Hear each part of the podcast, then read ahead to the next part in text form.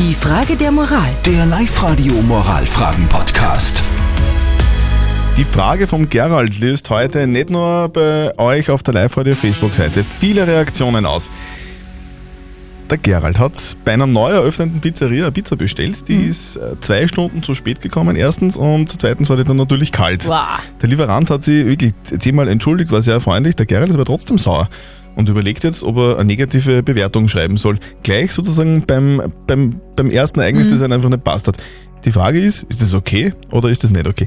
Ihr habt abgestimmt und habt uns viele WhatsApp-Nachrichten geschickt, zum Beispiel. Zum Beispiel schreibt er dir, Andrea, man kann ja schreiben, wie die Pizza geschmeckt hat. Vielleicht war sie ja lecker, aber Stu äh, Zustellservice ist jetzt nicht ganz so toll. Ähm, grundsätzlich ist die Abstimmung äh, sehr ausgeglichen ausgegangen. Also man kann jetzt weder sagen, ja, negativ unbedingt äh, abbewerten oder nein, zweite Chance. Hm. Ausgeglichen auch äh, diese Herrschaften, die sich per WhatsApp Voice bei uns gemeldet haben. Ja, grüß euch, das ist der Georg aus Asten. Ich muss sagen, ich würde anrufen dort und bei der Pizzeria selbst nachfragen, bevor ich da irgendwie äh, schlechte Bewertung schreibe. Ich habe selber ein Dienstleistungsunternehmen und ich glaube, man findet dann immer irgendeine Lösung. Ich finde eine negative Bewertung absolut gerechtfertigt. Wie gesagt, es ist eine Dienstleistung und wenn sie passt, sollte man schlecht bewerten. Mir ist einmal passiert, ich habe eine Pizza bestellt, ist zwar zeitgerecht gekommen, nur war so viel Ruckel oben, dass ich die Hosen hätte eine Woche füttern können.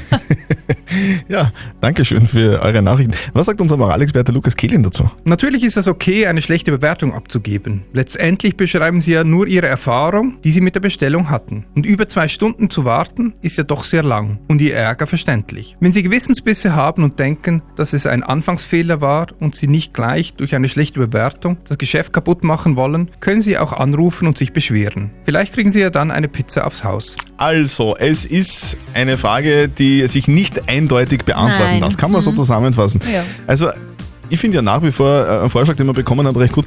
Äh, Keine negative Bewertung dafür, einen Gutschein vom Unternehmen zum Beispiel. Ja, Gutschein ist immer super. Kann man dann auch Weihnachten wieder den anderen schenken.